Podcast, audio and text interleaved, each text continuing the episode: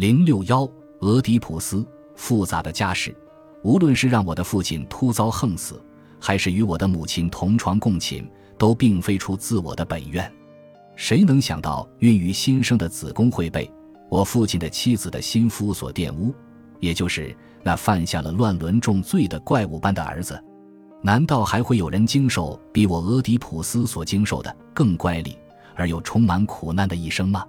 索福克勒斯《俄狄浦斯王》第一部第一千六六十五行起，没有哪位英雄能逃脱自己预先被设定好的命运，但是也几乎没有人能苛责俄狄浦斯试图逃避命运的努力，因为他命中注定要杀死父亲，再迎娶自己的母亲。出身。俄狄浦斯是推拜国王拉伊俄斯和王后伊俄卡斯推生下的儿子。当德尔斐的神使所告诉拉伊俄斯他将被自己的儿子杀死后，他就将新生儿的双脚绑在一起，还用木桩刺穿了婴儿的双脚。备受折磨的婴儿的双脚也因此肿了起来。对自己的预防措施还不够满意的拉伊俄斯换来了一个牧羊人，命令他杀死这个孩子。不过这个牧羊人却没有照办。他将婴儿交给了另一个牧羊人。那个牧羊人曾听说科林斯国王正想要替自己不育的妻子梅洛珀收养一个婴儿。过了很多年后，已经长成了一个青年的俄狄浦斯前往德尔斐寻求神谕。神谕重复了他将是父娶母的预言。乖戾的命运，俄狄浦斯决意逃避自己的命运，于是他决定远离自以为的出生地科林斯城，逃往推拜。在路上，他与一个驾着马车的男人发生了争吵。这个原本应该向他让路的男人，不仅傲慢自大，甚至还粗鲁地将俄狄浦斯推搡到一边，驾车碾过了他的脚。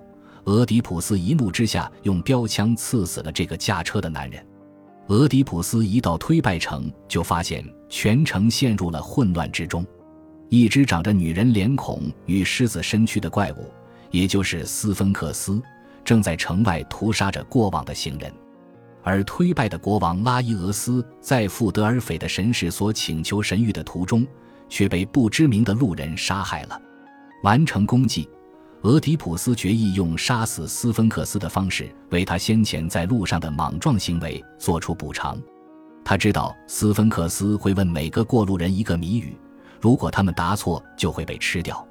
不过，如果有人猜出了正确的答案，斯芬克斯也会自杀。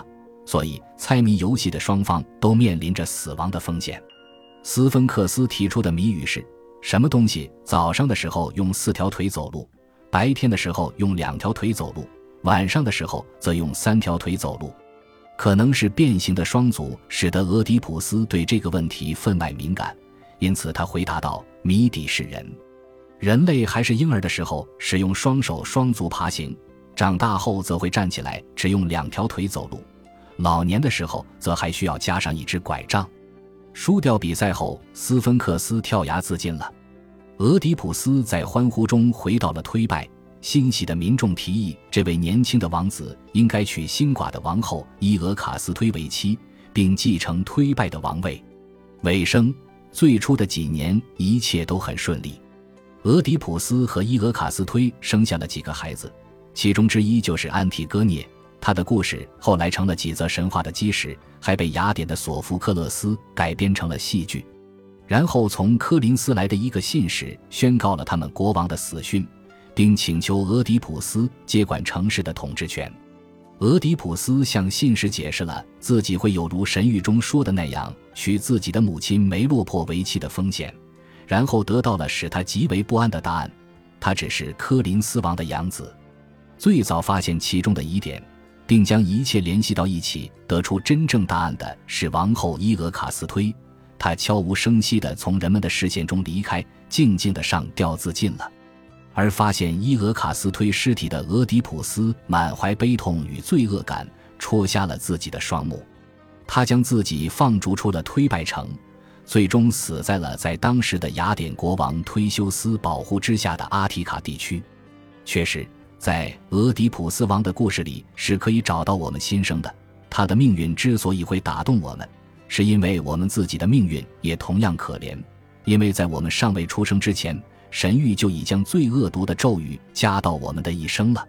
我们很可能早就注定，第一个性冲动的对象是自己的母亲，而第一个仇恨暴力的对象则是自己的父亲。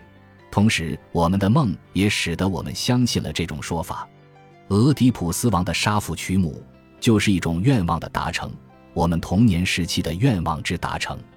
西格蒙德·弗洛伊德在一八九九年的《梦的解析》中提出了俄狄浦斯情节，让奥古斯特·多米尼克·安格尔在一八零八年创作了《俄狄浦斯与斯芬克斯》，而据斯塔夫莫罗也在一八六四年创作了著名的象征主义画作《俄狄浦斯与斯芬克斯》。斯特拉文斯基也在一九二七年创作了清唱歌剧《俄狄浦斯王》，这出歌剧是以同名的悲剧。公元前五世纪剧作家索福克勒斯著名的三部曲中之一为蓝本创作的。